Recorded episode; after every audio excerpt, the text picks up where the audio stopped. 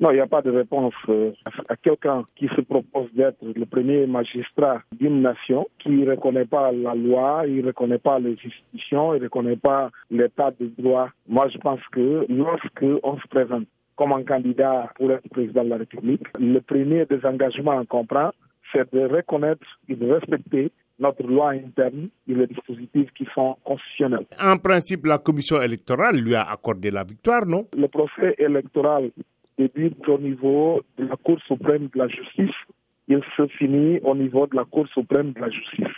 La Commission nationale électorale, c'est un organe technique tutelé par l'Assemblée nationale populaire, que dès qu'ils finissent leur travail, s'il n'y a pas de contentieux, oui, mais lorsqu'il y a des contentieux, on revient à la Cour suprême de justice pour trancher. Et c'est sur ça que la Cour suprême de justice a dit clairement à tout le monde qu'on ne peut pas connaître le vainqueur des élections présidentielles du 29 décembre lorsqu'on n'a on a pas fait le dépouillement national des votes. La Haute Cour recommande qu'on voit tous les votes au plan national? Bien sûr. Quand la Cour suprême a pris la première décision, arrêt numéro 1 2020, il se posait la question de la commission électorale n'a pas fait le PV national de dépouillement.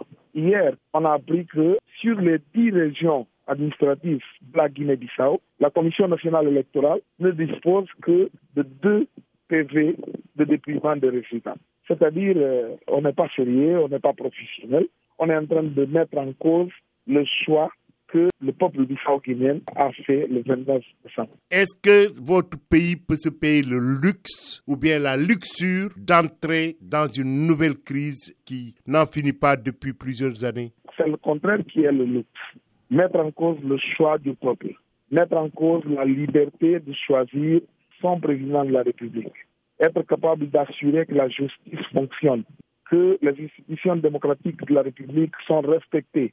C'est ça qui met en cause la stabilité, la tâche de nous tous, soit au niveau interne, soit des institutions internationales, d'aider la Guinée-Bissau à édifier des institutions démocratiques qui sont solides, c'est-à-dire la loi. Il faut qu'on respecte la loi. Et quand on parle des institutions judiciaires, l'organe maximal pour trancher sur des disputes, soit électorales, soit judiciaires, c'est la Cour suprême de justice. Il n'arrive à personne d'autre il n'arrive à n'importe quelle autre institution de remplacer les organes souverains de la Guinée-Bissau.